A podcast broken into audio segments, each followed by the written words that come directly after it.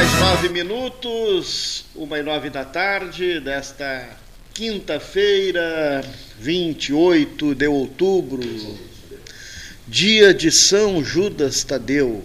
Hein? Então, me lembro o Cleiton Rocha aqui do meu lado, já vai participar, vamos conversar com a Janice Bar, escritora, que está conosco já, direto de Porto Alegre. Ela é formada em letras, ex-comissária da Varig, morou em São Paulo, no Rio, Estados Unidos, Canadá, tem doutorado nesses países, está lançando. Nós estamos com dois livros aqui sobre a mesa, né? A gente, isso é uma prática que é saudável do 13. Granito, um romance ambientado aqui na região sul, que vai ser lançado em Pelotas no dia 5, na Livraria Vanguarda. E ela vai nos contar, porque ontem, com a matéria que eu recebi do Carlos, nosso colega jornalista, fiquei curioso. Né? Dona Janice Bardo, uma satisfação recebê-la no Pelotas 13 horas. Muito obrigada, Paulo, Cleiton. É um prazer meu falar com vocês uh, sobre um pouquinho sobre a história desse, desse romance histórico. Um romance escrito né, por uma autora porto-alegrense que né, rodou o mundo, mas ele é ambientado aqui na região sul, na, como diz aqui na, na, na, matéria, na pacata Capão do Leão. E essa é a principal curiosidade que nos desperta, Janice. É na bucólica, na bucólica Capão do Leão, a cidade magnética, que tem um magnetismo muito grande e me influenciou a escrita, porque na verdade Paulo e Cleiton, a minha família materna é do Capão do Leão, né? Uh, nasceram bisavós, avós e minha mãe, meus tios nasceram no Capão do Leão, ainda distrito de Pelotas, não é? Uhum. E Granito nasceu, uh, na verdade, de uma necessidade minha de pesquisar documentos da minha família materna e que me levaram, uma, né, me proporcionaram a, a essa escrita, essa, essa necessidade maior do que eu mesma, que eu própria, de escrever essa história, esse romance. Que narra, na verdade, é, é uma ficção, né, mas tem nomes de meus familiares, alguns deles na história também, né? Também me inspiraram, né, para o livro.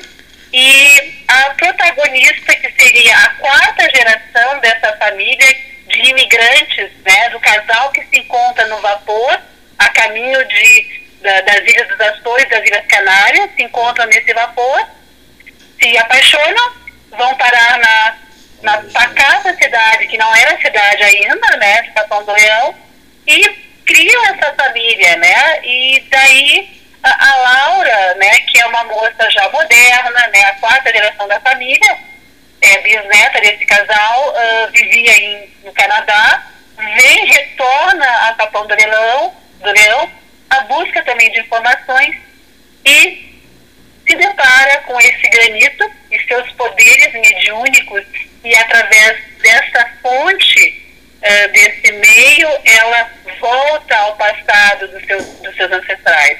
É uma história muito bonita e conta muito da história da Revolução Federalista também, onde uh, Narciso Figueiredo, o, o, o, primeiro, o, o patriarca da família Figueiredo aqui no Brasil, ele luta, ele né, faz parte dessa revolução. E uma revolução muito violenta, né, que nós tivemos no Brasil a mais violenta de todas, a mais sangrenta. Sem dúvida. Então, né? basicamente, essa história. Tem muito romance, Paulo Clayton, tem muitas, muitas lutas, tem um belo vilão, um vilão, muito vilão, né? Muito mal. Uhum. E e tem tristeza também, mas tem muitas alegrias, né? E, e, é, é, um belo romance de 600 páginas. E, e, quais seriam esses poderes mediúnicos desse granito no Capão do Leão, que, que, que, que tá dentro de uma cavidade, né, numa rocha? É, né? é, na verdade, a, aquela é, é, como se fosse um portal, é um, é um espelho d'água muito simples, mas que a moça, a moça Laura, ela, ao tocá-lo, aquela tela tem vida, som e imagem. E essa moça consegue, através da sua mediunidade, que ela não, que ela não sabia que, que possuía naquele momento, né, até então, ela consegue vislumbrar todas vivas para ela, aparece de uma forma muito viva. E ela começa a registrar isso, né? Então ela, ela se sente compelida a registrar todos esses fatos desconhecidos a ela até então. Perfeito. A, a Janice, que está conversando conosco, né, é autora né, desse romance, ambientado aqui na nossa região, estará em Pelotas no dia. Uh, dia 5, dia 5, uh, na Livraria Vanguarda às duas da tarde e na Biblioteca Pública às 5 da tarde, autografando né, e conversando com os, os, leitores e os nossos ouvintes que nesse momento estão na, uh, saboreando esse papo sobre o livro e que vão, irão lá ver né, e conversar contigo. Exatamente, perfeito, né? Dia 5 às 14 horas na vanguarda do shopping eh, Pelotas, às 17 horas na belíssima Biblioteca Pública Pelotense. A presidente, a dona Elizade Crespo Costa, né, nos abrigou com, seus, né, com muito carinho para esse evento. E na, isso às, às 17 horas. E no dia 6 também, Paulo e Cleito, estaremos no berço dessa história, na cidade de Capão do Leão, às 16 horas né? Na, na, na, na, Casa de Cultura, uh, que é uma casa histórica, né? Que abriga a, a cultura de Capão do Leão. Estaremos lá também. Vou, vou, prezada Janice Cleiton, prazer em, em, te ouvir, em te ouvir e te conhecer pela palavra. Né? Muito prazer. Prazer em te conhecer pela palavra, né? Nunca, nunca havia dito isso. Olha aqui, cuida só. Eu gosto muito do Capão do Leão, tenho grandes amigos no Capão do Leão, pessoal da, da, do setor literário, da área literária, a terra, a terra onde, onde, onde, onde, onde cresceu o Hipólito José da Costa, o patrono da imprensa brasileira, aquele camarada né, que veio para viver com, com o tio, o padre doutor, tem até o arroio padre doutor. E, e uma, exatamente, né? E uma pesquisa esplêndida que o Paulo Gastão Neto fez, depois me repassou tudo já com, com uh, texto marcado, com, com marca-texto, que é uma passagem maravilhosa, ou seja, Hipólito José da Costa, vivendo nos Estados, nos Estados Unidos, ele não está com a casaca, com o terno, no caso uma casaca, não está com as roupas adequadas e desiste de se fazer presente às Ezequias de, de George Washington. Né? O, fund, o, fundador dos Estados Unidos. Que extraordinário é isso, né? Olha o cap... maravilhosa, né? E ele, ele teve a sua adolescência, infância, adolescência é. no Capão do Leão. Isso mesmo. Uh, então, eu, eu, eu, tive que estudar muito a história do sul do Rio Grande do Sul, Cleiton. Sim. Eu estive muito afastada do meu estado por conta dos meus trabalhos, da minha vida pessoal, mas eh, para mim foi uma coisa muito um, inspiradora também, Cleiton. Eu, eu, comecei a ter que conhecer melhor o meu pago, Sim. a minha aldeia. Eu acho que é muito bonito a gente conhecer a aldeia da gente. Sim. Porque eu conheci tantas aldeias alheias durante essa minha caminhada de vida, Sim. mas conhecer a história do sul do Rio Grande, a, a conhecer Capão do Leão, que abriga muita história, como Pelotas também, né? Tanto que meu romance também ambienta muito em Pelotas, o grande casal, uh, uh, o casal mais jovem da história, são apaixonados e o rapaz é de Pelotas, né? Sim. E há essa, essa trama amorosa muito bonita que acontece em Pelotas nos anos 60, né? Porque o, é, é, a, a última geração da família a, a, Figueiredo da história vive nos anos 60.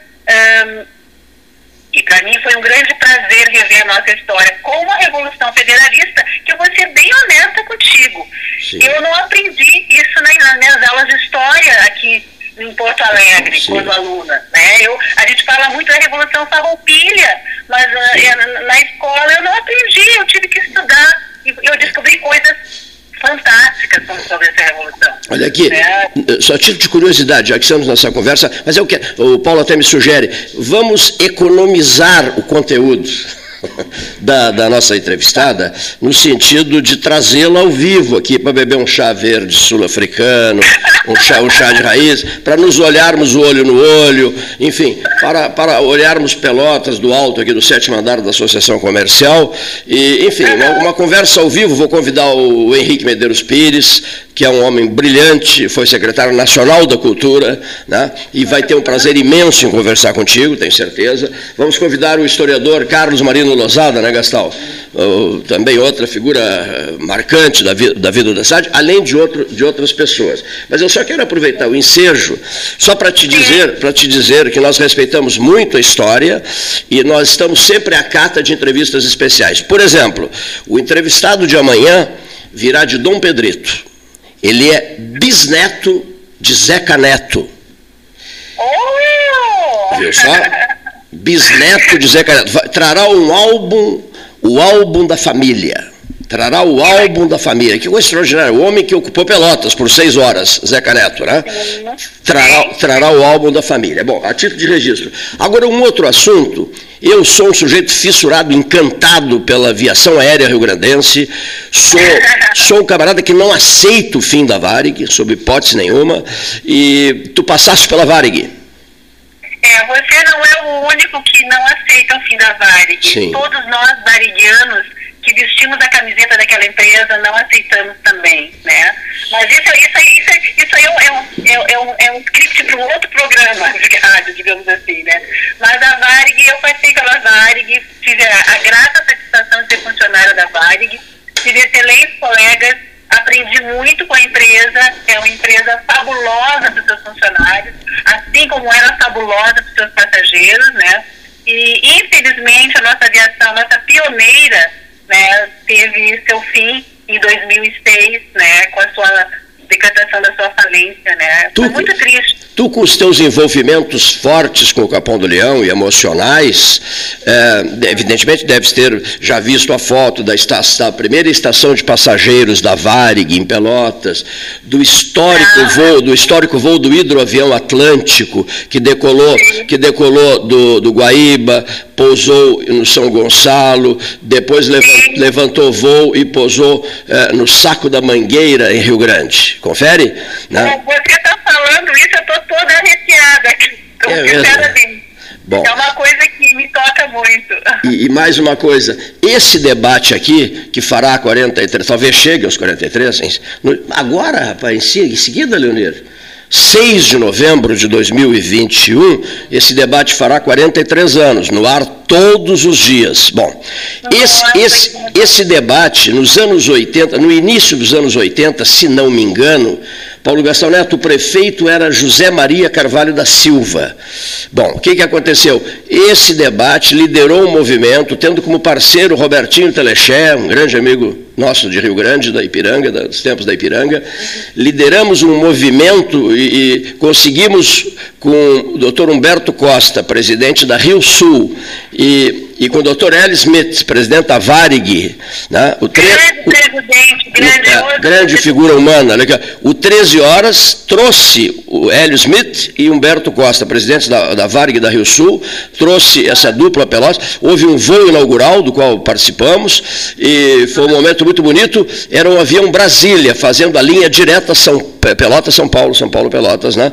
É, nos anos 80, uma iniciativa desse nosso debate aqui. Afora vínculos inúmeros outros que nós temos com a aviação aérea rio-grandense. Leonel Brizola, que a gente trouxe a Pelotas, Leonel Brizola contou passagem, as passagens maravilhosas que o envolviam com a, com a Varig, considerado, considerado o passageiro número um, passageiro número um da Varig. O Brizola era só entrar no avião da Varig, o Brizola era sempre o convidado da Varig.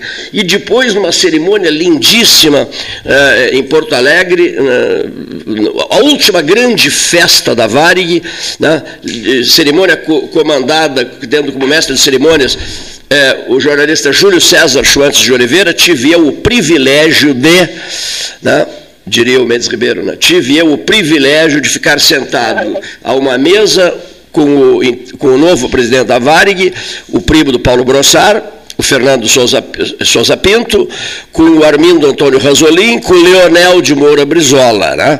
O presidente da Varig, o, o, o, o Brizola e o nós ficamos ali numa mesa fomos convidados para sentar, para nos sentarmos junto à mesa, à, à, mesa do presidente da Varig, Fernando Souza Pinto, que tem uma avó pelotense e, e, que é filho de Porto Alegre, mas os pais dele são bageenses. Depois ele passou a, quando, quando a Varig acabou, eh, eh, ele passou a, passou a presidir a TAP. Né? Com, com, grande sucesso o Fernando. Né? Nos encontramos várias vezes em Lisboa no projeto Brasil 500 anos. Então, prezadíssima amiga, olha aqui, ó, temos envolvimentos fortíssimos com a Varig e quem está ao telefone direto de Porto Alegre atuou na Varig, se arrepia quando ouve falar na Varig. Vou convidar o Gustavo Brusque Jackson para participar da conversa contigo. Escolhe o dia para estar conosco aqui às 13 horas. Suspende todos os teus demais compromissos e, como diria um amigo nosso, o jornalista Luiz Carlos Vaz, ele diria assim, ele diria, venha, venha para cá conosco. Tá bom, muito obrigada, Cleiton. Eu acho que tu sabe, tu conhece mais o da Varig do que eu, ex-profissionária, porque tu entende tudo sobre Varig.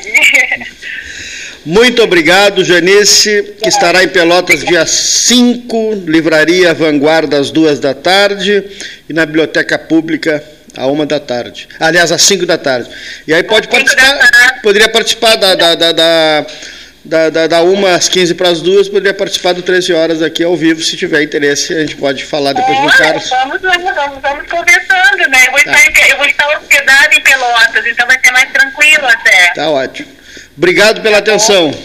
Muito obrigada, Paulo. Muito obrigada, Cleiton, pela oportunidade. Uma boa tarde para vocês, todos os, os, os, os ouvintes. Muito obrigada. Obrigado. Senhores passageiros, vamos descer no Aeroporto Internacional João Simões Lopes Neto, em alguns segundos, na cidade de Pelotas, no Rio Grande do Sul. O voo está sendo concluído, um voo Varig, né?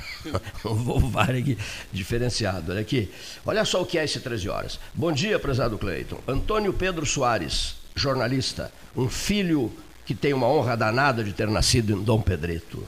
Sexta-feira, dia 29, 98 anos que o meu bisavô, Zeca Neto tomou a cidade de Pelotas por cerca de seis horas.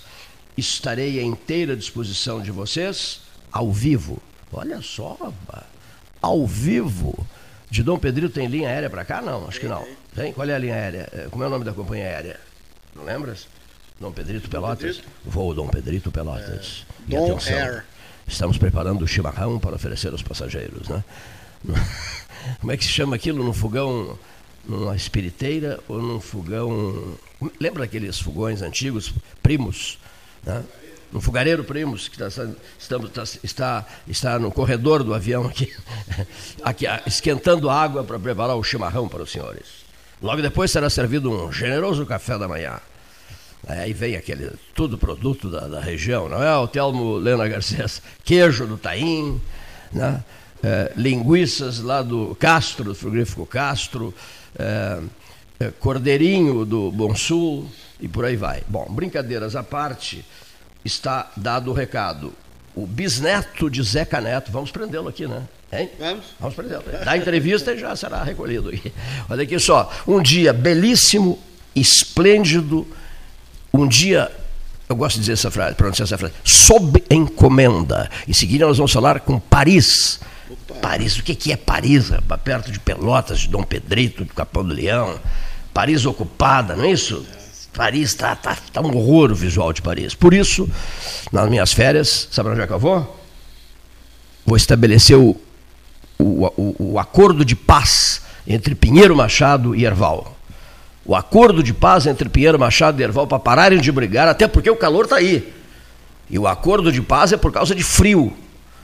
Erval e Pinheiro são as cidades geladas que, que tem, vão entrar, inclusive, no período de férias, esperar que esse calor todo passe. Agora eu pergunto para o senhor que está dentro do carro nesse momento, dirigindo, fechou o sinal, parece que vai levar meia hora para abrir de novo, né?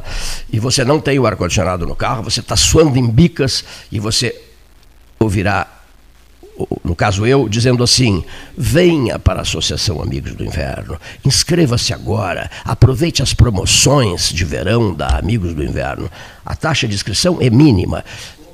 Descontos, descontos, descontos na joia, descontos especialíssimos. Você que está parado diante de um, de um, de um, de um, de um sinal, de um sinal, uh, de um semáforo, né? Uh, pense nisso, venha para o frio, esqueça o calor. Bom, um registro aqui. Você conhece aquelas maquininhas de moer carne? O senhor que é um chefe de cozinha? Conhece máquina, aquela maquininha de moer carne? Manual. Com manivela? Sim, claro. Com manivela? É, é, é uma beleza aquela maquininha de moer carne? É, claro. É beleza? Ah, bom. Carne moída. Sabe como é o nome daquela É, maquininha? é, carne moída. Aqui no, aqui no sul chama guisado. Guisado. De primeira ou de segunda? É, aqui chama guisado, mas no Rio é carne moída. O senhor sabe o nome daquela maquininha agora, popularmente? Como é que ela ficou famosa, aquela maquininha? Nos Moedor últimos, de nas carne. últimas semanas? Não, não é mais esse o nome. É Flamengo. que horror, rapaz. Ah, Mas que divi... o, o- o-. Renato tá, numa, tá no moedor de carne. É, autociência, Como já, não, mas, mas peraí, mas já né? esteve o outro, o, o Rogério Ceni. É, mas uh, sobe no pedestal e esquece que o futebol é jogado Alô, políticos. lambaria pescado. Alô, políticos, olha a arrogância, ninguém suporta as cenas de arrogância, ninguém suporta em tempos difíceis, com o gás do jeito que está, do preço que está, com a gasolina do preço que está, ninguém suporta ainda ter que aturar políticos arrogantes. Olha aqui, o Renato Não, e também o seguinte, desandou o merengue do Flamengo. competência, é, novidades estão surgindo aí no conceito do futebol e os portugueses estão vindo nos dar lição aqui. É demais, hein? É muito português Eu já. prefiro ir a Portugal. Hein? Mas os portugueses estão treinando vários times aqui no Brasil e estão se dando bem. tia. Comer bacalhau. Olha aqui, É. ó. Olha aqui, ó. O Renato do céu ao inferno, é isso não? Olha aqui, já está perdida a Copa do Brasil. Perdeu a Copa do, a Copa do Brasil. Poderá perder, deverá perder o Campeonato Brasileiro. Para um técnico português. E pode perder para o Palmeiras um técnico português. O- da Libertadores. Pode perder a Libertadores para o Palmeiras. O brasileiro tá- já está praticamente perdido para o amigo do, do Beto Vetromilli. Beto Cuca, o Alex Stival, o Cuca. Porque eu vou te o- ganhou bem ontem de novo o Atlético Mineiro. O Atlético do Padre Bicalho, ouça, é, Padre Bicalho da, da, da, da, da- ponta. Vai é, ter churrasco. Vai ter churrasco tem- mineiro. tem que Tutu é mineiro. Tem que preparar um prato a mineiro. Olha aqui, ó. O Atlético, falei com o Belo Horizonte ontem, com o José Roberto Leite Reis Belzonte. que está eufórico, olha, o nosso Atlético está impossível, ninguém segura mais o Atlético. E ninguém segura. Você acha que alguém poderá enfrentar o Atlético? Não, não, não. O título é do Atlético, né? O Campeonato Brasileiro será do Atlético Mineiro, né? Então, e, e o noticiário de, de alguns minutos atrás destacava que o, que o Renato poderá até cair, Paulo, antes da final da Libertadores. Você sabia? Renato Gaúcho? Pois é, mas difícil? é, é difícil. É, mas a pressão está grande, viu? A pressão está grande. É, ontem foi uma. Assustador, né?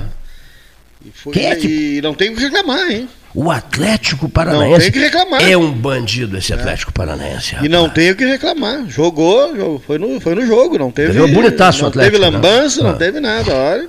Quem é o treinador do Atlético? É o português que era do Cuiabá, que se envolveu lá com aquele escândalo sexual com, Ah, presidente- isso com- mesmo, com a rapaz. esposa do presidente do Cuiabá. Lá. Derrubou o Flamengo, rapaz. Derrubou o Flamengo. Derrubou o Flamengo. E quem é o treinador do. do, do- Foi o Fortaleza que perdeu para o Atlético Mineiro É, ontem? mas esse já tava, tinha tomado uma goleada, né? Então eh, era muito difícil. Mas teve um momento maravilhoso o Fortaleza, Teve, né? teve, não, teve, teve. Antes de, de- de- antes de convocar o nosso Beto Vetromilli, um outro registro. Caxi- o Caxias, o Caxias é do, é do, do Rigoto, né? O Germano Rigoto é Caxias, não é? Caxias é o, o Rogério Zimmermann tá indo pro Caxias. Pois é isso que eu tô. Não, já, já sumiu, já sumiu. É o novo treinador do Caxias. Alberto Valentinho do, do Atlético Paranaense, Atlético do Paraná. português, é. Bom, Portuga. Aí um, Portuga. um- um camarada manda uma mensagem para nós aqui dizendo assim: ah, se o, se o treinador do Caxias tivesse vindo antes para o Brasil de Pelotas, né? Porque ele era tudo dentro do Brasil, né? Ele era treinador, presidente, preparava a comida dos camaradas, não é isso? Fazia de tudo dentro do Beto Freitas, né? Que saudade, que saudade do treinador que Rogério. Rogério Zimmermann. Que coisa, hein? Beto Vetromilli, na ponta da linha. Microfone 13H. Nós estamos popularizando o 13H. Sabe por quê? São 13h33 na hora oficial Ótica Cristal. Porque todo noticiário liberado pela, pela mesa 13H, n- nos plantões da madrugada, a gente trabalha manhã, tarde, noite, madrugada, sempre liberando informações daqui, dali e tal, e a gente coloca logo embaixo 13H. É a nossa marca. 13H é a nossa marca. Fica mais prático, né? 13H. De onde é que veio essa notícia? Essa notícia veio do 13H. O, recebi uma mensagem do Fabiano, do, de Marco, né? Dizendo que está à nossa disposição para conversar sobre a cedência da área para a prefeitura e esta repassando à Câmara de Vereadores. Né? Essa, é, essa é, é a estratégia. Né? A, a, me ajuda. Parque Una repassou a área para a municipalidade e esta a, ao Poder Legislativo de Pelotas. Bom, Beto Vetromilli. Boa tarde, Cleiton. Boa tarde, amigos ouvintes do Pelotas 13 horas. Retornando a esse espaço para trazermos mais uma vez as nossas avaliações e opiniões sobre o nosso contexto do futebol. Em especial, sempre valorizando a nossa dupla Brapel, o nosso futebol local e até mesmo o Grêmio Atlético Farroupilha, que no momento passa aí por um projeto terceirizado junto ao Grêmio, né, para a busca de valores. Farroupilha pretende retornar aí em breve, ainda com jogadores de base, neste incremento futuro de valorizar jovens da região numa pesquisa e captação de valores para quem sabe através do Grêmio também poder potencializar ainda mais o Grêmio Atlético Farroupilha. Nesta semana inclusive completou mais um aniversário da vitória de 35. No último dia 27, Farroupilha completou aí mais um ano da história da vitória contra o Grêmio no Campeonato Gaúcho, o famoso campeão por 100 anos. O Pelota segue na expectativa de uma avaliação ainda do poder público para que dê andamento nos projetos das obras do empreendimento imobiliário que o Pelotas tem já organizado, preparado para evoluir na Boca do Lobo. O tamanho do projeto e alguns detalhes ainda estão reservados, mas o que se sabe da Boca do Lobo é que o Pelotas tem no cenário do campo o futebol da segunda divisão 2022. Inclusive, parece que me aproximação de alguns ex-dirigentes, pessoas com mais experiências, que já colaboraram com Pelotas, estiveram à frente do Pelotas, podem estar se aproximando do novo projeto de futebol do Áureo Cerulli. Portanto, expectativas para o Pelotas começar um projeto de volta à primeira divisão lá em 2023, na segunda divisão de 2022, que em função de calendário também de Copa do Mundo terá provavelmente a sua edição ainda no primeiro semestre. E o Brasil? O Brasil já está praticamente há muito tempo rebaixado para a terceira divisão do Campeonato Brasileiro, o que não é, evidentemente, uma terra arrasada, mas é uma frustração muito grande para quem lutou tanto para seguir e conquistar um espaço no cenário brasileiro de verbas, inclusive, de, federação, de confederação, de televisão, como vinha o Brasil usando a Série B. Vai fazer um novo uh, rescaldo e planejamento financeiro para o ano que vem. Verbas mais curtas, dificuldade maior de capitalização. O Brasil, que já tem, segundo informações dos bastidores, antecipada já por razões até da própria CBF, através do presidente Francisco Noveleto, encaminhou a primeira, o que seria a primeira cota de Copa do Brasil. O Brasil já antecipou essa verba e informações de Porto Alegre dizem que o Brasil já teria antecipado algum valor até mesmo do gauchão. Cota que também será reavaliada entre a televisão e a federação para que, no futuro momento, desde 2019, essa negociação também tenha alguns valores reduzidos. Vai para uma engenharia bastante complicada o Brasil com muitos jogadores que foram contratados, estão sendo dispensados. O Brasil passou de 50 contratações esse ano, talvez alguns renovem e permaneçam, mas e depois? A fatura vai chegar e novamente condomínios e ações trabalhistas podem aportar ainda mais no Bento Freitas.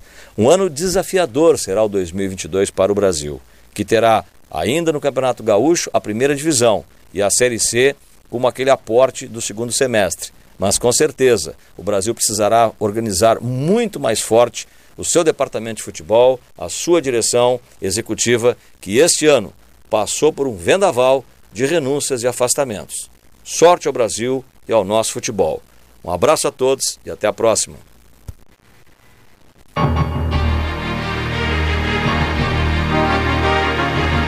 Associação Comercial de Pelotas é um dos órgãos mais antigos do país sempre em defesa da classe empresarial, com uma história marcada pela transparência e pelo compromisso com seus associados. Faça parte do nosso quadro de sócios. A ACP está localizada no edifício Palácio do Comércio, Rua 7 de Setembro 274, telefone 3028 1541, com o ramal 200.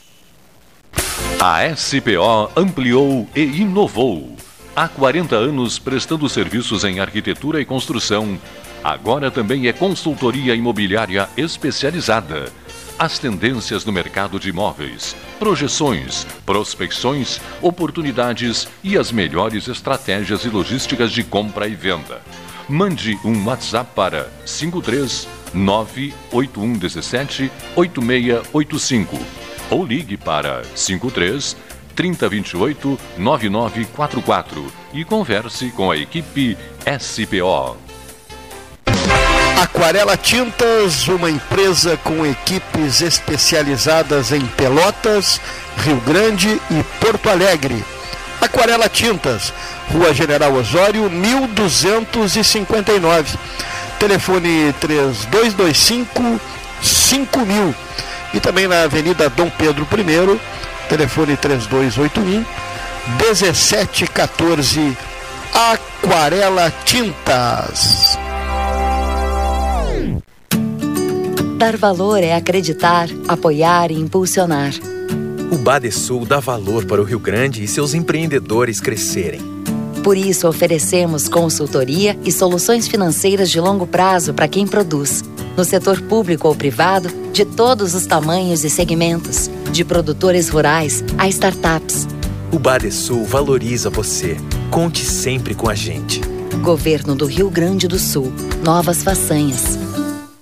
Ferragem Sanches, Barros Cassal 16, Arial.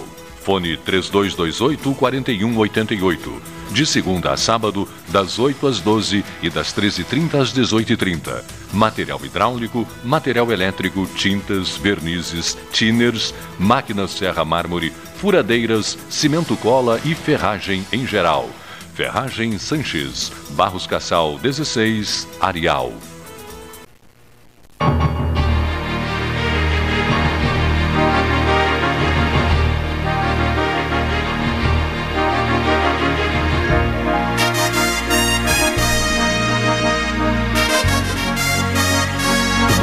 Bem, olha aqui, ó. 28 28 de outubro de 2021. Eu duvido, mas duvido mesmo, de que uh, haja alguém que tenha uma devoção uh, superior a dele, dessa pessoa que está na ponta da linha, que é um querido amigo meu, que é devoto, para lá de devoto de São Judas Tadeu, assim como Cleiton o é, assim como Dona Maria Amaral Silveira, a viúva do, do, do reitor Delfim, que hoje, Antônio Regis Brasil, hoje ela está comemorando 98 anos de idade, Dona Maria Amaral Silveira. Que maravilha, que maravilha. parabéns a ela. Com que prazer a turma do 13 te ouve neste momento. Muito obrigado, Cleiton. Prazer todo meu, depois de tantos meses, poder voltar à nossa audiência e ao teu programa tão apreciado. Muito obrigado pelo convite. O comentarista da Itália, a voz que vem de longe, a voz, é, ou, ou hora de Roma, né? hora de Roma, hora de outros endereços, né? hora de Arezzo agora, nesse momento, de Porto Alegre, daqui do centro histórico, do vigésimo andar do edifício Cacique. Oh, que maravilha! Olha aqui, ó. Bom, e, e, e agora, agora no, vigé, no vigésimo andar do edifício Cacique, é isso? Exatamente. Bom, mas o, o, outro dia, no térreo da, da Casa Santa Marta, né? batendo, batendo um papo, batendo um papo com um argentino que era grande amigo do Jorge Luiz Borges, de nome Jorge Mário Bergoglio, mais conhecido ultimamente por Francisco, pelo nome de Francisco. Que me surpreendeu, porque eu estava muito avisado que não poderia ir ao encontro dele. Sim. Somente Dom Jaime, que eu acompanhava na ocasião. Sim. E quando menos se espera, eu ouço a voz dele no saguão da Casa Santa Marta. E disse a Dom Jaime, olha, Dom Jaime, o Papa está perto, tá, anda por perto. Mal terminei de dizer, ele abre a porta da sala onde esperávamos e, e vem nos saudar. Que coisa, que momento tão feliz, Cleiton. Ele é muito simples, não é, Regis? Muito simples, né? Quando eu disse, Santo Padre, eu sou de Pelotas. Logo lembrou dos familiares dele em Pelotas, da, da prima que casou com um peixe. Ele lembrava tudo. E essa história ele me repetiu num outro encontro mais tarde. Se vê que ele tem bem registrado na memória. Né? A cidade de Pelotas está bem viva na memória dele, né? Bem viva. Dos tempos em que ele visitava um tio, o tio Bergoglio, que, que, que tinha se mudado para Pelotas. Isso mesmo, o tio Bergoglio, e que fundou aqui, criou aqui, fez uma sociedade com os Carúcio e criou a empresa Bergoglio e Carúcio em Pelotas. Não sabia disso. Não sabias? É. Não sabia. E outra, o Paulo Gastão Neto é que fez essa outra pesquisa agora. Passou um carnaval em Pelotas, Regis. Que maravilha. Olha só. Francisco passou um carnaval. Ficou durante todo. tempos- nos bons tempos em que o Carnaval de Pelotas era o, o maior, o mais Sim. importante, o mais festivo, o mais bonito do estado. né? Isso mesmo, isso mesmo. Ele, ele, ele conta passagens maravilhosas. Né? Agora o Walter Petti está providenciando mais coisas sobre a presença dele. Eu tenho uma curiosidade se ele chegou a se hospedar no Seminário São Francisco de Paula. Saberias? Não- Ele nos disse hospedava na residência dos jesuítas. Ah, dos jesuítas. Ah, que Se interessante. hospedava ali. é. Mas que Ah. era muito pró, sempre recebia visita ou Ah. visitava Dom Antônio Zátera. É mesmo? Quando ele estava, quando ele estava em Pelotas. Sim. E, e Regis, e onde é que fica a residência dos jesuítas? Onde é atualmente, lembra ali na Lobo da Costa, Sim. na esquina da. Qual é aquela rua da antiga rodoviária? É isso mesmo. Em, em frente à antiga, antiga rodoviária.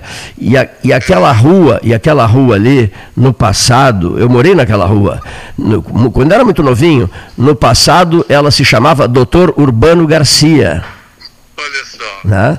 depois Lobo da Costa. Urbano Garcia, depois Lobo da Costa. Que maravilha, né?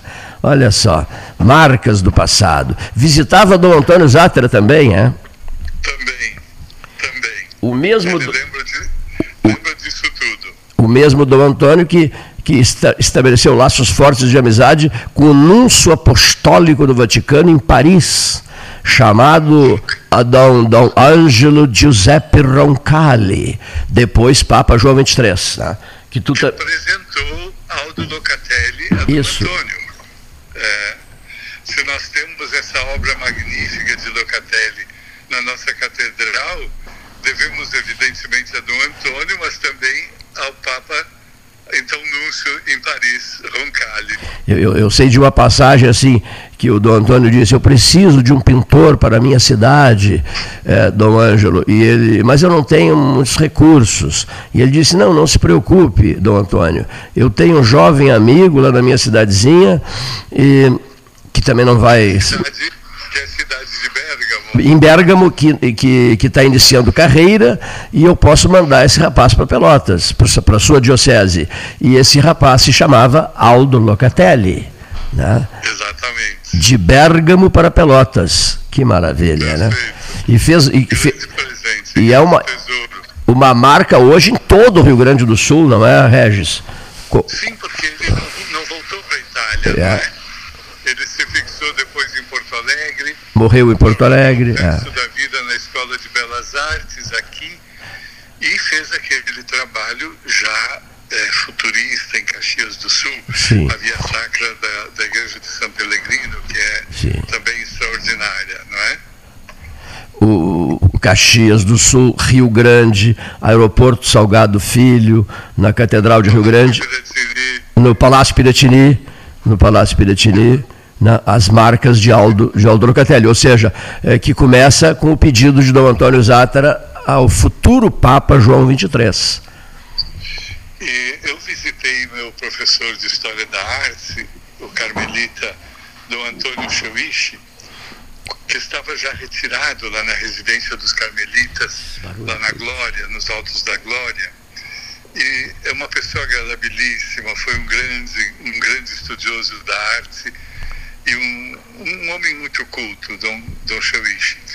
E ele, na conversa, me falou de Locatelli e me disse com tristeza que Porto Alegre, a Arquidiocese de Porto Alegre perdeu a grande oportunidade de entregar a Locatelli a decoração interna da catedral. Sim. De fato, na Catedral de Porto Alegre tem apenas dois anjos feitos, pintados por Aldo Locatelli, que circundam a imagem da Mãe de Deus, padroeira da, da catedral Sim. e da cidade, da arquidiocese, não é? Mas só não houve aquela coragem de Dom Antônio de eh, dar a Locatelli, de confiar a Locatelli todo o trabalho, não é? Que, que não teve aquela beleza, aquele, aquela marca, não é? Que, que, que ele deixou em Pelotas Sim. e também em São Pelegrino, não é? Fase, fase de ouro desta terra, fase de ouro de uma terra, de uma terra que lamentavelmente, infelizmente, tristemente, inexplicavelmente, esqueceu-se de Antônio Caringe. Esqueceu-se daquele que enfeitou todas as grandes praças de Pelotas e do Rio Grande e do Rio de Janeiro. Pelotas esqueceu-se do seu, seu grande escultor, que não foi esquecido em momento nenhum por dois de seus visitantes, que não saíam do ateliê dele no Rio de Janeiro. Davam uma saidinha do catete e iam fazer uma visitinha ao Caringe em seu ateliê. Nomes desses visitantes: Getúlio Dornelles Vargas e Juscelino Kubitschek de Oliveira. Mas aqui não.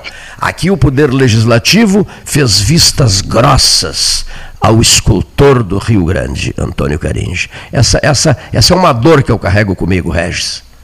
Eu também. Eu, eu tenho um privilégio, posso revelar, Cleiton. Sim. É, é, uma grande amiga pelotense, é, Maria Augusta Rengante Silveira. Sim. Ela era pelotense, filha de, daquela família Assunção dela é, foi o, o, fundador daquela fábrica de cobertores e ponchos Rengas em Rio Grande. E, e, a mãe era dessa tradicional família Assunção de Pelotas, não é? Nós nos conhecemos aqui em Porto Alegre. Ela, depois de ter criado os filhos, decidiu estudar teologia e fomos contemporâneos na PUC. E sendo os dois pelotenses, nos tornamos amigos muito próximos, de modo que ela e o marido foram meus padrinhos de ordenação em 1975. Numa visita a, a Maria Augusta, ela me disse: Regis, eu já estou distribuindo minhas heranças. Eu não quero brigas depois que eu morrer. E eu vou te deixar essa escultura do Caringe que meu pai encomendou a ele quando nasceu a primogênita, a minha irmã, que era Maria Francisca. E é uma belíssima figura feminina em mármore branco e rosa, que é uma raridade o mármore rosa, não é, Cleiton? Que espetáculo. E, e, e essa, essa escultura eu tenho, guardo com muito carinho, porque é um presente desta minha querida amiga e uma lembrança preciosa de Caringe, não é? E, e, um caringe, e um caringe por ti respeitado também, muito respeitado. Né? Respeitado, né? valorizado, amado. Ah, se os vereadores. Graças a Deus. ah, se os vereadores. Ah, se os vereadores de Pelotas despertassem do sono histórico, de, de, colocassem a memória em primeiríssimo lugar e num gesto elevado, com uma fumaça branca saindo do chaminé do fogão da cozinha da Câmara de Vereadores de Pelotas, fossem capazes de recuperar esses equívocos históricos e imperdoáveis. É verdade. Históricos e imperdoáveis. Que, por outro lado, ontem recebi fotos que me enviou o nosso querido amigo José Cunha do 7 de abril restaurado eu, olha, Cleiton, fiquei tão feliz com essas fotos, tu não podes imaginar. Sempre que eu passava ali, eu sentia a mesma dor que agora referes a respeito de Caringe, é, do desprezo, do esquecimento, da sua memória. Eu sentia essa dor olhando para o 7 de abril em decadência. Não podia suportar aquilo. Porque demorou muito, Como é né? Uma joia dessas que Pelotas. Não guarda desde 1834, pode ficar naquele estado de abandono. É, ficou então, o famoso novelão, aquelas novelas intermináveis. Essa alegria de ontem é infinitamente maior do que todas as tristezas que eu vivi passando pelo 7 de abril em, em completo abandono. Que não sei a quem cumprimentar, quem fez a obra, foi responsável por levá-la adiante, mas eu cumprimento a cidade de Pelotas. A nossa cidade tem de novo esse tesouro à sua disposição. Eu só espero que cada pelotense se sinta corresponsável por zelar por aquele tesouro como uma coisa preciosa da memória cultural da nossa cidade. Que nunca mais o 7 de abril conheça a decadência e o abandono que viveu últimos, nas últimas décadas. Olha, vamos, vamos preparar até um podcast dessa tua fala com esse teu apelo à população de Pelotas, que preserve o seu patrimônio, que é o teatro, que é o teatro 7 de Abril.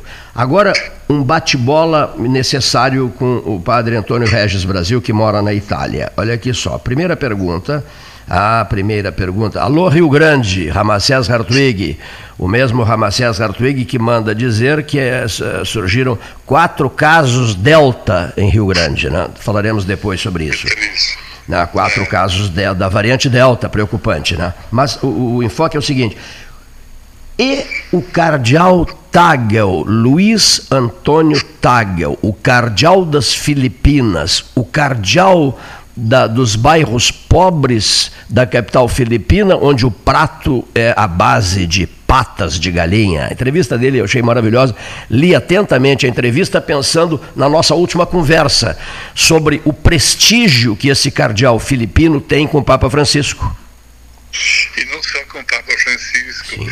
com todos os setores da igreja hoje que querem avançar nesse caminho de recuperação da memória do Concílio Vaticano II, que é o grande dom do Espírito Santo para a Igreja no século XX e no futuro, no século XXI, que estamos agora começando.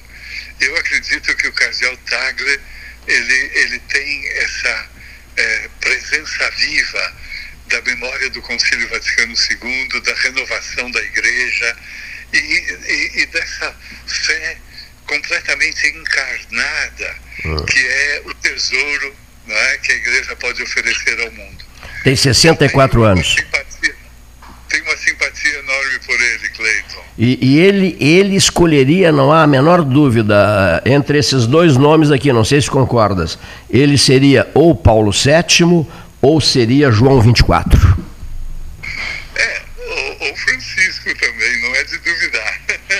Pois é, mas não sei se observaste, outro dia visitando uma arquidiocese na Itália, o, o, o anfitrião o arcebispo anfitrião disse assim: Santo Padre, nós queríamos muito que em 2025 o senhor participasse da grande cerimônia festiva aqui, não sei se eram 150 anos da, da arquidiocese, uma coisa assim. E o Francisco diz, respondeu, o argentino de Buenos Aires respondeu: aceito, uh, o, aceito, uh, o convite feito, tá, está aceito, mas quem virá aqui em 2025 será João 24.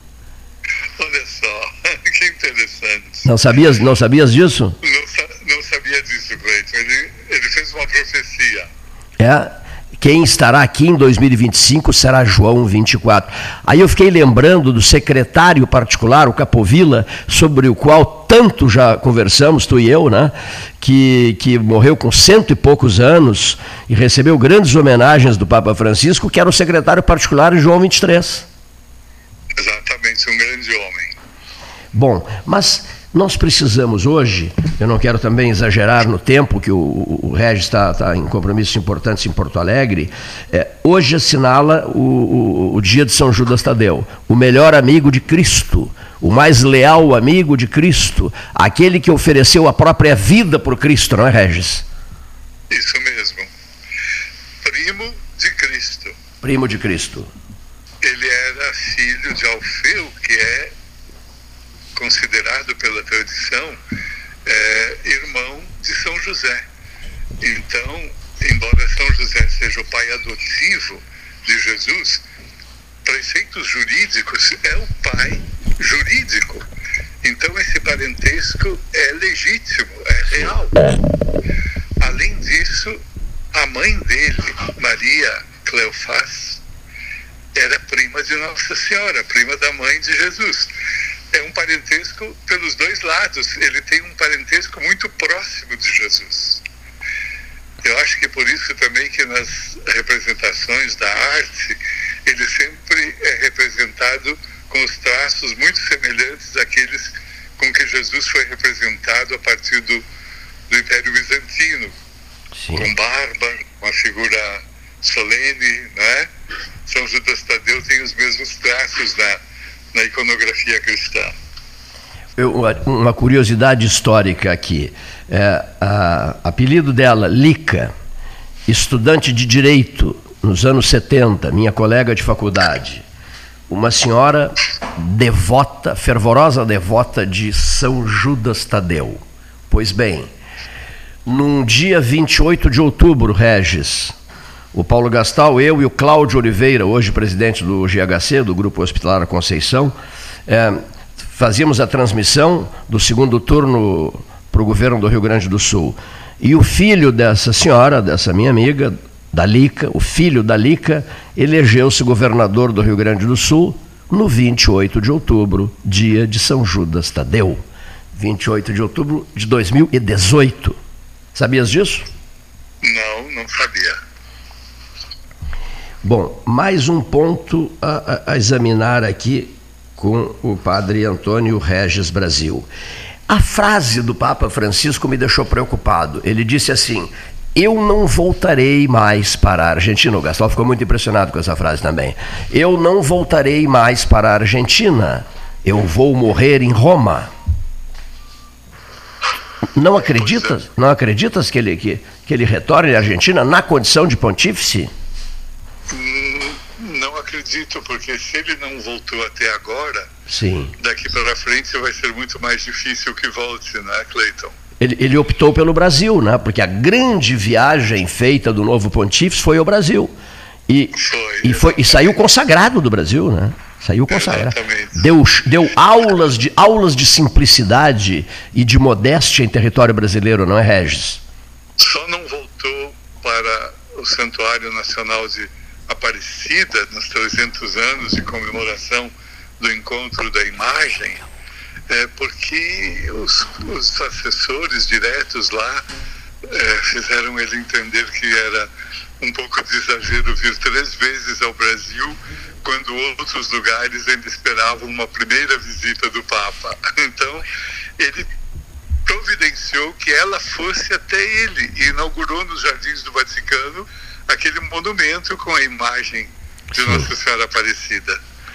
Ele no discurso naquele momento ele disse eu não pude ir até lá para estar de novo no seu santuário mas ela veio até mim e estará agora sempre aqui muito perto de mim. E foi e foi um, um cardeal gaúcho um filho um filho de se não me engano Montenegro Montenegro um filho de Montenegro ex-cardeal arcebispo de São Paulo essa pessoa, vocês todos conhecem, Dom Cláudio Gomes, essa pessoa íntimo do, do Bergoglio, volta-se para o Bergoglio e disse assim: não se esqueça dos pobres. E aí o, Bergo, e o Bergoglio responde, o novo Papa responde: eu me chamarei Francisco. Sem dúvida nenhuma, ultrapassou a expectativa é. de Dom Cláudio, não é verdade? É, que passagem linda, né? Muito. Aquela outra, eu venho lá do fim do mundo e eu vos peço, rezem por mim, rezem pelo, rezem pelo bispo de Roma. Né? É o que ele repete sempre, sempre, é. incansavelmente. Se... Não dimenticate de pregar per me. Não se esqueçam de rezar por mim. Que maravilha. Regis, uma outra passagem que eu aprecio uma barbaridade. O jovem padre de Wadowice, Polônia, viaja a Roma. E em Roma ele tem um objetivo: visitar Padre Pio. O sonho da vida dele era visitar o Padre Pio. E o Padre Pio o recebe. E ele se apresenta. Eu sou Carol Voitila, nascido em Vadovice, Polônia, vim a Roma. Jovem padre, vim visitá-lo aqui, porque o meu sonho de vida era conhecer o senhor. Ele diz ao Padre Pio, São Pio, hoje São Pio de Pietrelcina, que nós tanto apreciamos. E aí o, o, o Padre Pio olha para o jovem padre e diz assim: Eu vejo você todo de branco e com as vestes ensanguentadas. Ele teve uma premonição do atentado, não é? Que João Paulo II sofreria. Fantástico, né? Isso é realmente, é. realmente fantástico. E o nosso, o nosso último grande encontro de trabalho, Regis e Clayton, ocorreu em 2005 eh, naqueles dias que antecederam o 19 histórico de abril, eleição de Bento XVI, em transmissões diárias do Roma 13 horas. Não esqueço daquilo, viu? Aquele momento de ouro, quando tu, inclusive, disseste com todas as letras, né, que o grande favorito era o cardeal, o cardeal Ratzinger. Foi, jornadas do Pio, Brasil, do Pio Brasileiro, lá no Pio Brasileiro. O, o cardeal de Brasília, que conviveu tanto conosco no, nos jantares lá do Pio Brasileiro, na Via Aurélia, em, lá em Roma, ele faleceu há pouco, tu soube, não? O cardeal, o cardeal, de, o cardeal de Brasília. Né? Exatamente. Né? É. Bom. Já com mais de 90 anos. Com né? Isso mesmo, com mais de 90 anos, exatamente. Queridíssimo amigo, como eu fiquei contente em conversar contigo e em termos recuperado o significado do 28 de outubro, que também é o dia do funcionário público, é o dia do aniversário da Dona Maria Amaral Silveira, devota de São Judas Tadeu, 98 anos hoje, e é o dia de aniversário do ex-prefeito de Pelotas, Ari Alcântara, o 28. É, me permita dizer, Cleiton, é. é também o dia do aniversário do arcebispo de Pelotas, de Dom Jacinto Bergman. Hoje? Hoje está completando 70 anos. Mas que coisa! É, hoje, é. E, e, Dom Jacinto, que um dia desses, numa visita que, que eu fiz à CAEX, numa campanha dentro da campanha Pelotas Verde, Frutífera e Multicolorida, Primavera, Estação Vida, 2020, 2021 e 2022, houve um plantio da, demorado lá de centenas de, de mudas de árvores e conversa vai, conversa vem. Ele não tinha falado comigo ainda depois da minha internação na Beneficência Portuguesa, e, e, ele, e ele me disse assim: Você sabe que eu tenho participado de, uma, de umas reuniões de trabalho lá em Roma com uma pessoa que você cita muito. Eu digo: Quem, Dom Jacinto? E, e ele disse assim: O Cardeal Tagel. Ele, ah, né? então. é, ele tem participado de reunião.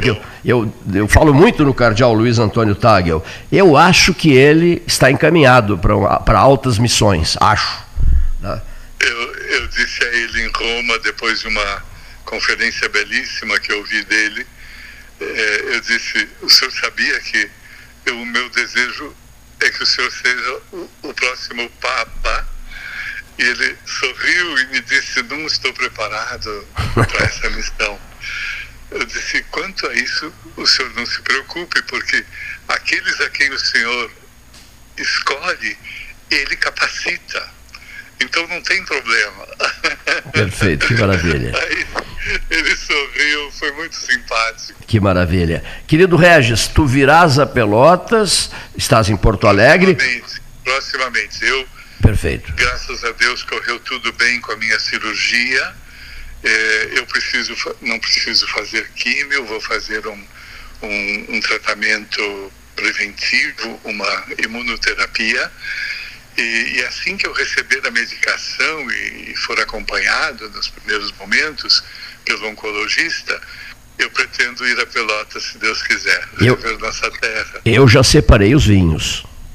Oh, Deus queira que eu possa, que eu seja liberado para poder degustá-los contigo, Cleiton. Que maravilha. Um caloroso abraço, querido amigo. Um abraço. Eu desejo que nossos ouvintes, pensando em São Judas Tadeu, pensem no Cristo que ele testemunhou, não é?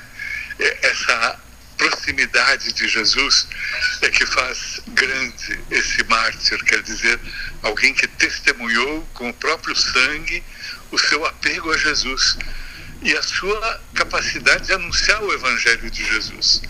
Então eu acredito que a nossa devoção a Ele tem esse, digamos, é, é, esse fulcro, esse objetivo é, é, de nos aproximar do Senhor Jesus, de ser cada vez mais amigos dele e de tentar cada vez mais anunciar com a vida o Evangelho, porque é isso que interessa. E que São Judas Tadeu te proteja nesta tua recuperação cirúrgica.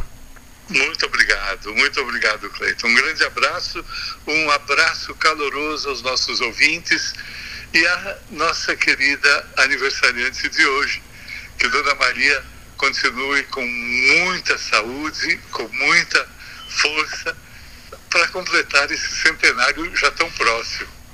Perfeitíssimo, esse é o desejo de todos nós. Forte abraço, estimado Regis. Um abraço. Padre, Igualmente, querido amigo, Padre Antônio Regis Brasil, né? eu havia pedido por mensagem a ele, Regis, eu queria tanto que tu pronunciaste umas palavras no 13 horas de, de quinta-feira 28, em função de São Judas Tadeu, né? da devoção dele a São Judas Tadeu, da minha também. Eu recebi uma imagem maravilhosa de São Judas Tadeu de presente do, do Padre Regis, ofereci uma outra em retribuição também, também de presente a esse querido amigo, companheiro de transmissões vaticanas as históricas transmissões que a Universidade Católica de Pelotas realiza da cidade do Vaticano com frequência. Né? Dito isso, prossigamos ouvindo o comentário neste momento de Ramacés Hartwig, diretamente de Rio Grande. Boa tarde, Pelotas, 13 horas. Meus estimados Cleiton, Leonir e Gastal, desde o nosso Palácio da Política do Bem-Estar Comum e Social. Falo-vos desde Rio Grande, num dia maravilhoso, ensolarado, uma temperatura muito agradável. E, além de tudo, duas questões que abordo hoje em meu breve comentário. Primeira delas, que estamos na semana do lixo zero. Com certeza, nossas cidades não têm, talvez, o melhor sistema de arrecadação ou nós, como comunidade humana, ainda não sabemos bem nem tanto o aproveitamento da reciclagem, apesar de que já avançamos em vários momentos, em bons Uh, em boas quantidades, mas ainda não chega a 10% do total de nosso lixo produzido. E, além de tudo, a Conferência Mundial sobre o Clima, que será realizada na Inglaterra. Nosso país terá uma grande delegação lá presente, representando o Brasil, e essas questões climáticas que afetam o mundo todo. Não esqueçamos que, pela ordem, China, Estados Unidos e Índia são os maiores poluidores, por assim dizer, do aquecimento global, a, causadores do, aquecimento global. E isso também ah, não, não nos deixa de fora, porque estamos entre os dez maiores particularmente nas situações de queimadas e essas questões que vemos ainda, e, consequentemente, da poluição ambiental que temos também. E ainda hoje, esta decisão do governo estadual da retomada da, do retorno à aula presencial a nível de, do, do Estado. Aqui em Rio Grande temos um surto já do noravírus e muito preocupante, inclusive nos hospitais aqui já foram detectadas, e até o aumento de casos de contaminação, especialmente entre os servidores da saúde, médicos, enfermeiros, atendentes, funcionários. É uma questão preocupante, porque isso nos mostra que o Covid-19, com as suas mutações, ele ainda vai continuar presente entre nós, exigindo cuidado, uh, o protocolo, usando máscara, usando álcool em gel, o distanciamento ainda necessário e exigido nesse tempo que o Covid ainda está entre nós. Mas que mesmo assim, já nos encaminhando para o fim de semana, tenhamos um bom momento de descanso, que Deus nos acompanhe, nos proteja e cuide de cada um e de cada um de nós. Um grande abraço e um abençoado fim de semana.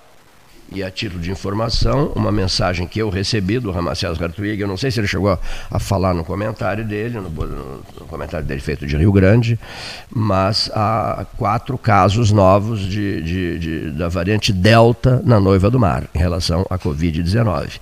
É, acho que é o, o, o, conselho que deve ser dado nesse momento às pessoas, não é, doutor Tomás Antônio Pizarro, é se concentrem um pouco nos, nos medos necessários. É preciso que as pessoas tenham os medos necessários em relação ao Covid-19, porque o que se ouve falar é praia, é verão, réveillon, carnaval, parece que o problema já está resolvido. O problema não está resolvido.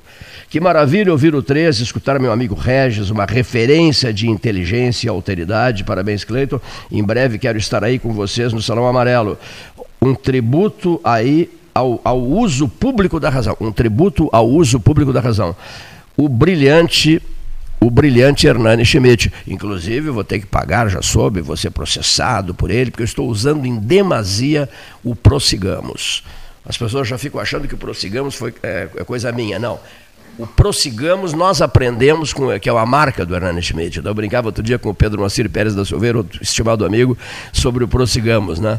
Pegou numa palavrinha só, hein? Prossigamos, está resolvido. O Edgar Ribeiro Martins Neto, empresário, amigo meu, guardou uma frase. Disse, Cleiton, a tua frase, nem tu te deste conta de qual é a minha frase, Edgar. A tua frase é estamos em linha. Eu digo para todo mundo mesmo. Estamos em linha. Então tá, estamos em linha. Eu falo com muita gente durante o dia. Estamos em linha. E essa é a minha marca. Eh, como é que se chama? A minha é, tem uma expressão que eu esqueci nesse momento. Olha aqui, ó. Eu sou identificado pela frase estamos em linha.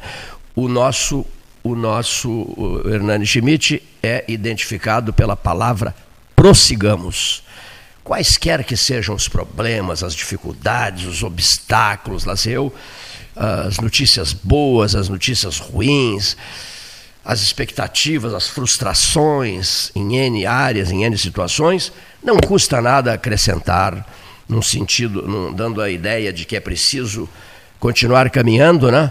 A, a palavra prossigamos. E buscando, de repente, a experiente, maravilhosa frase de Winston Churchill, que é uma figura celebrada mundialmente: se você estiver passando pelo inferno, se estiveres passando pelo inferno, continua caminhando. Dr. José Fernando Gonzalez, ao microfone 13H. Boa tarde, ouvintes do 13 Horas. É um prazer voltar a conversar com os senhores e as senhoras. Definitivamente, o Brasil é um, é um, um país para especialistas. Alguém que seja capaz de examinar, analisar e acreditar em coisas que por vezes são quase que inacreditáveis. As discussões do Brasil se tornaram de um, mo de um modo a que nós às vezes temos dificuldade de admitir que elas estejam acontecendo. É? Nós começamos lá com a discussão da cloroquina. Ora, uh, a semana passada me perguntaram porque o que, que sugere alguém que é contra a cloroquina? Não, não sugere nada. Sugere simplesmente não tomar a cloroquina. Bom, mas temos outro grupo de pessoas que é contra a vacina. Por que, que uma pessoa seria contra a vacina? O que, que sugere alguém que é contrário à vacina? Não, não sugere nada. Sugere simplesmente não tomar a vacina. Essas questões que nós estamos uh, examinando agora aqui superficialmente, a cloroquina e a vacina, aquele que é contra a cloroquina e a favor da vacina, ou aquele que é a favor da cloroquina e contra a vacina, essas pessoas, via de regra, não são médicos, não têm formação científica. São uh, opinadores de ocasião, que, que aí estão a partir de uma cena política em que nós nos dividimos dramaticamente. E se pensarmos de modo racional, vamos ver que a discussão não tem muito sentido. Porque tomar cloroquina ou não tomar, tomar vacina ou não tomar, é uma questão que deve ser discutida, questionada entre nós, cada um de nós, com os nossos médicos. Quando nós ficamos doentes, nós procuramos um médico em quem nós confiamos. E a confiança que depositamos nesse médico deve nos levar a tomar ou não tomar determinado remédio. A cloroquina é um remédio, aí está. A vacina é uma solução ou uma tentativa de solução, que aí está. Decidir sobre isso não pode ficar submetido ao critério puramente político da discussão. Não é possível que continuemos assim. Agora, nós temos aí uma comissão parlamentar de inquérito que chegou ao seu final e que produziu um relatório.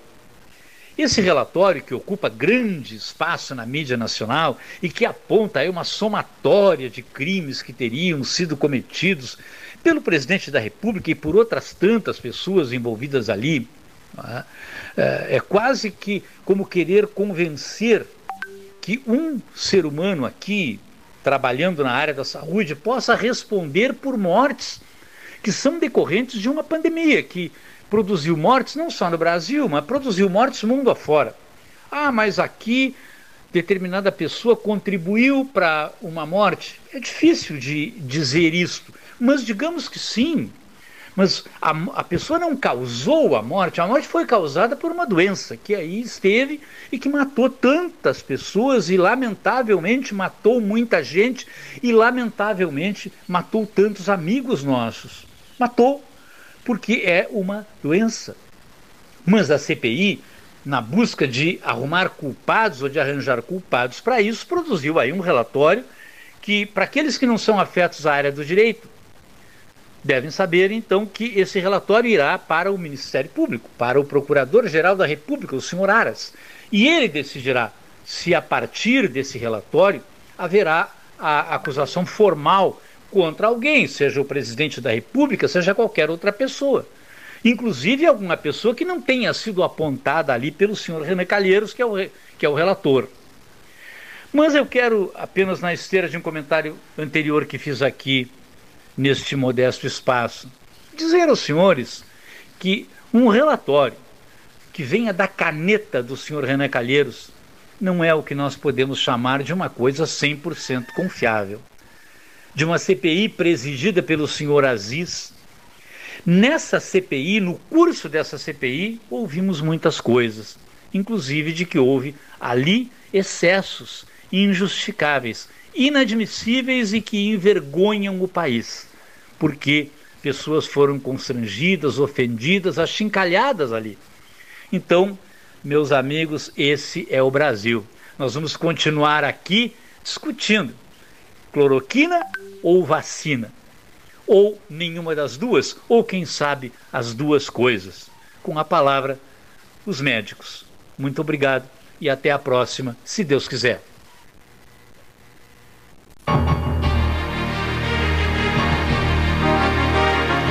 Promoção Eu Acredito. Você passa no crédito. Banrisul e Mastercard fazem acontecer. 100 mil reais em prêmios, mais mentoria financeira para tirar seus planos do papel. E mais, centenas de prêmios para você agarrar no site da promoção. Atenção pro passo a passo. Cadastre-se no site da promoção. Jogue na máquina de prêmios sempre que usar seu cartão de crédito Banrisul Mastercard, independentemente do valor. Cadastre-se em euacredito.banrisul.com.br.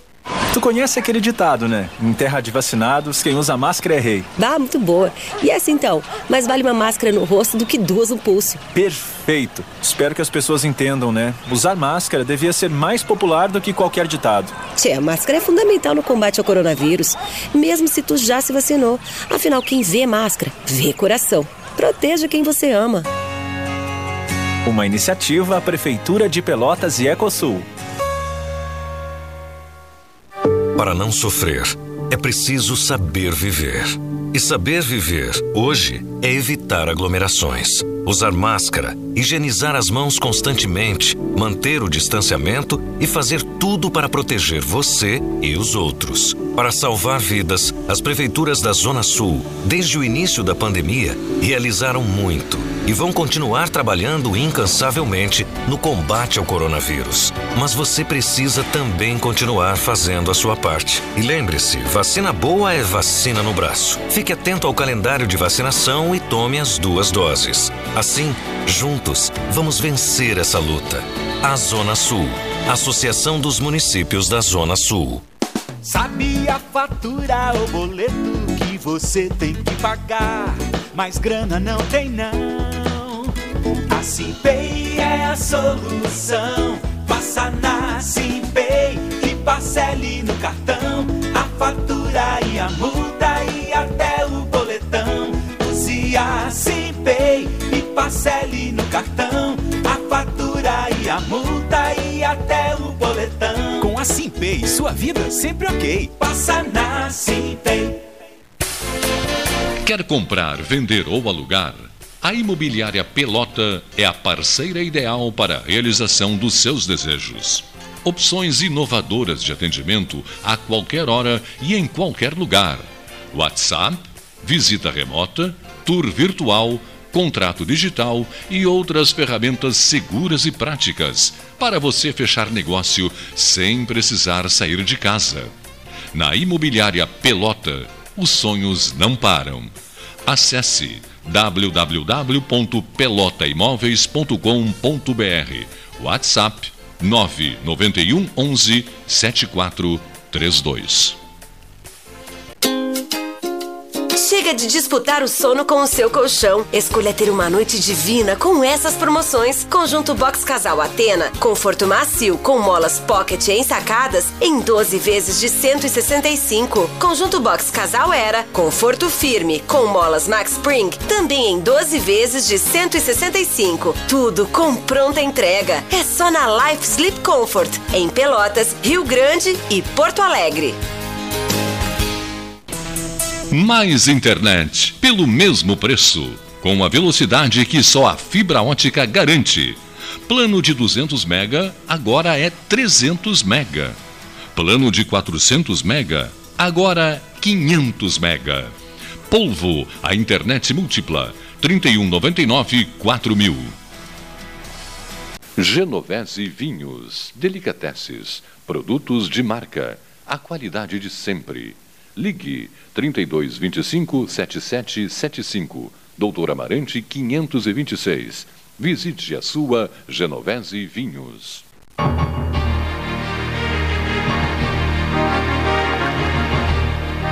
Salão Amarelo, Palácio do Comércio, hora oficial Ótica Cristal, 14 horas 25 minutos. Qual é a temperatura desse momento aqui na cidade de Pelotas?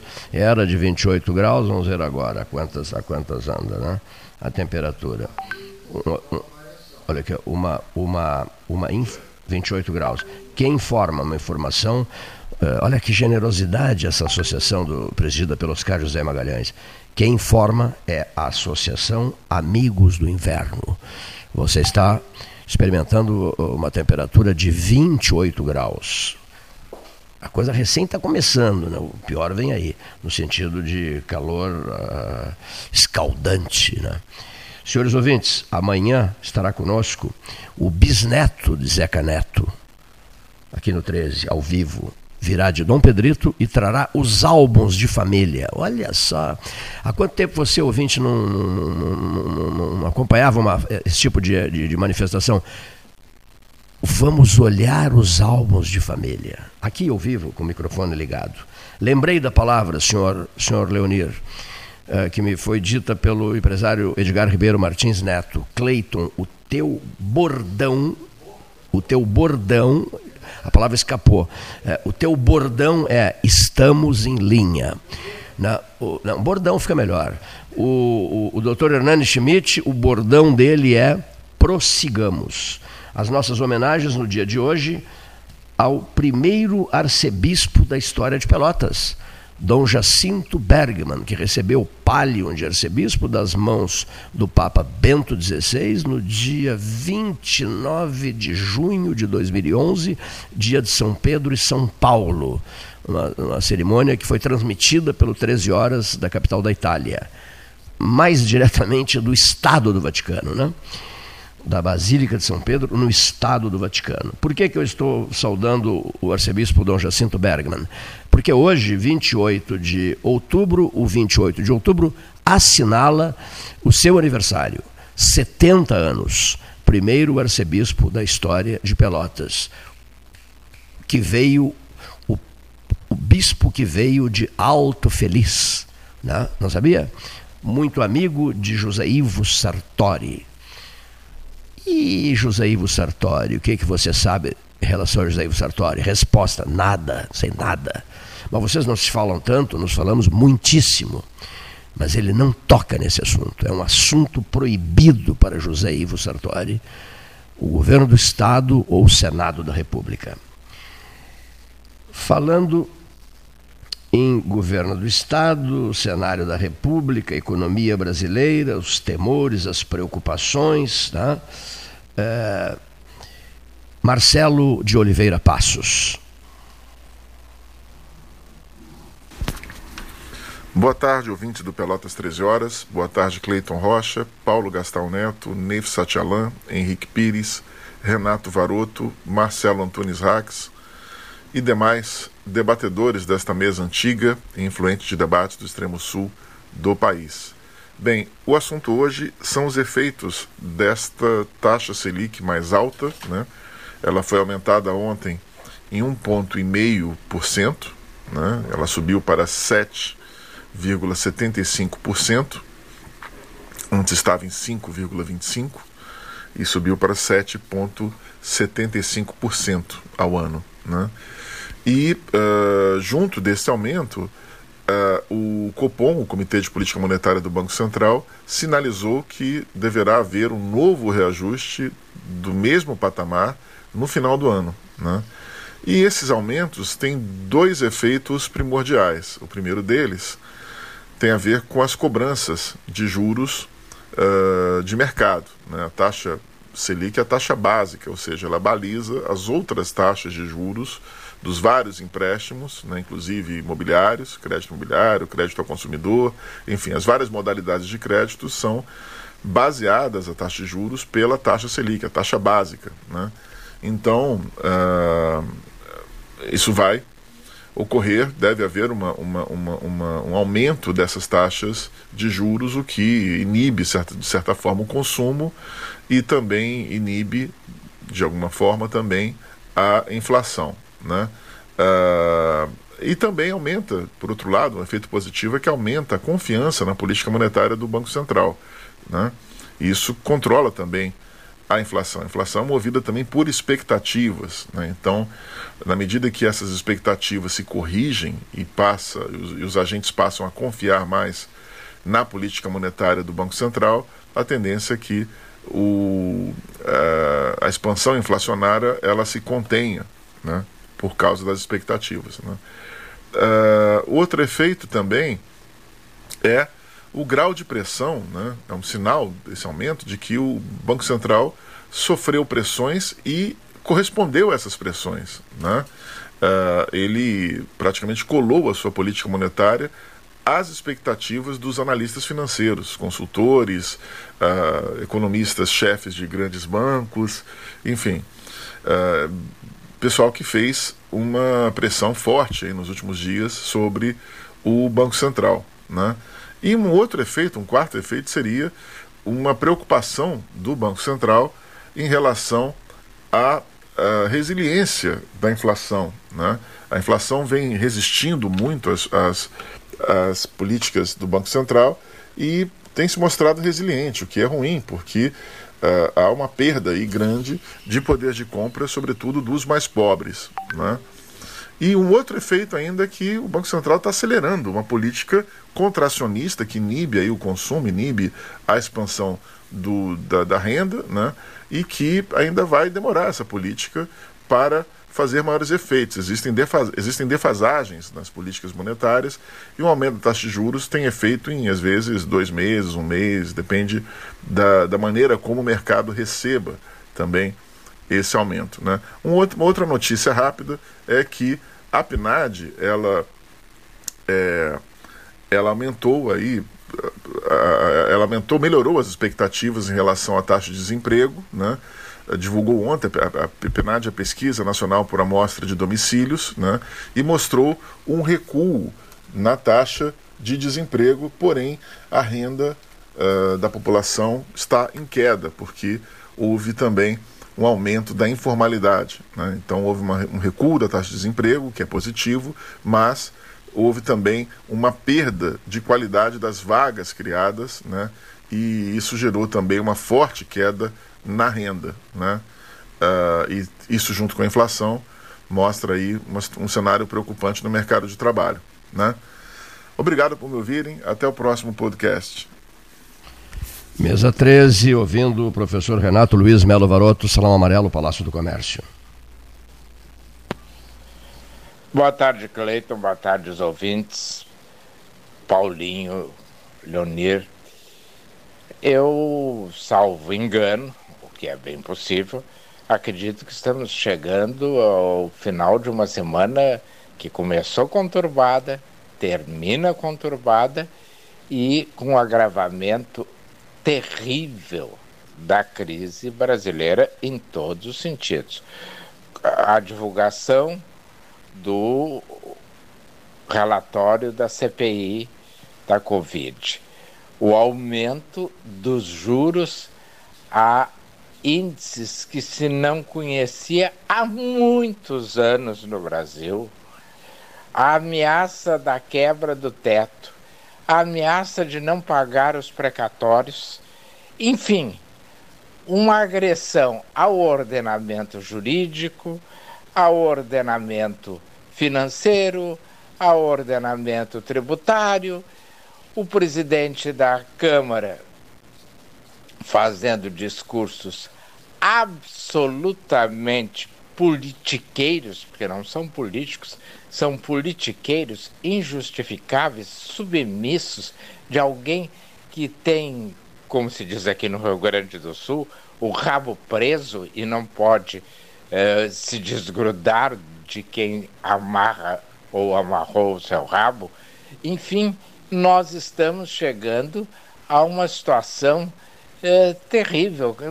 Imaginar que a gasolina subiu mais de 50% esse mês, aqui, esse mês, eu digo esse ano, aqui em Pelotas, é tornar a nossa vida ainda mais difícil, mais complicada e mais comprometida com a possibilidade de uma vida digna e honrada. O presidente da República, por sua vez, vai ao Supremo contra a CPI no sentido de garantir o seu direito de permanecer uh, nas redes sociais. Em primeiro, eu acho que a CPI fez apenas uma sugestão, fez um, um pedido.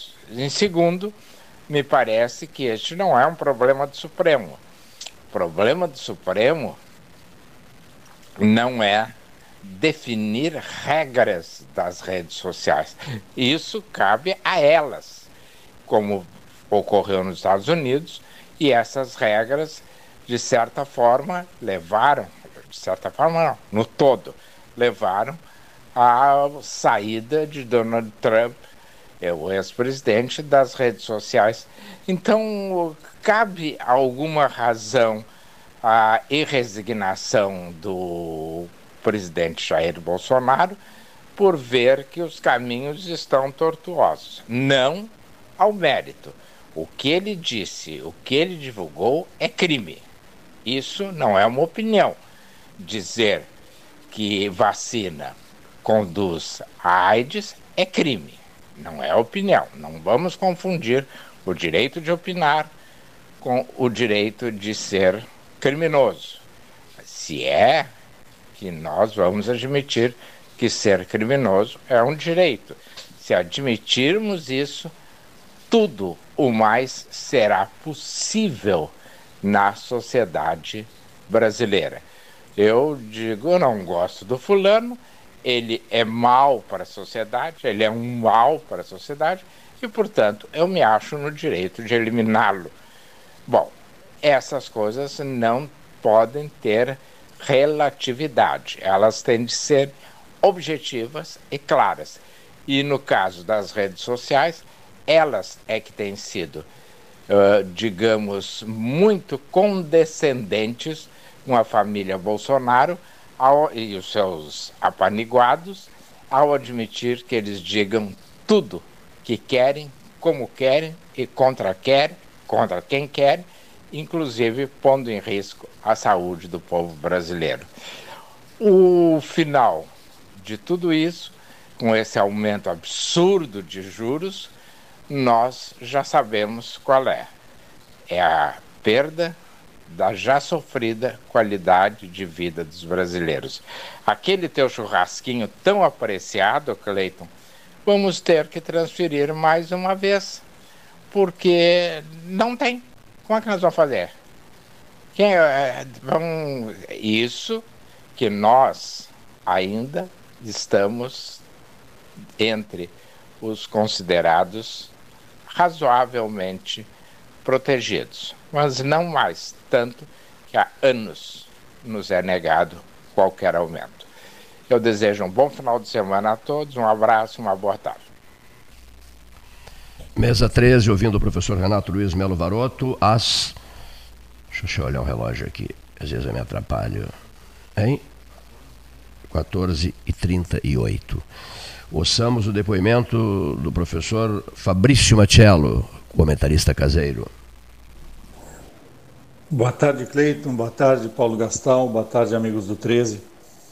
Pensando aqui sobre os tempos em que vivemos, que são tempos fáceis para uma geração que, infelizmente, contrariando o que a, a evolução humana vem demonstrando, revela-se pior do que as anteriores, ao invés de ser melhor. E não me reporto apenas a, uma geração, mas a sequenciais gerações que tendem a, a seguir esse caminho, em que a facilidade é a regra, em que tudo são direitos e nada é dever.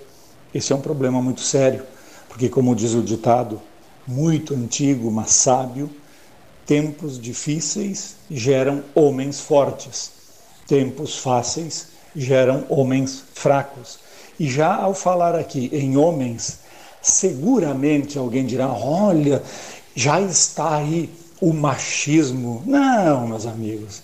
Homens no sentido de seres humanos, como sempre se utilizou.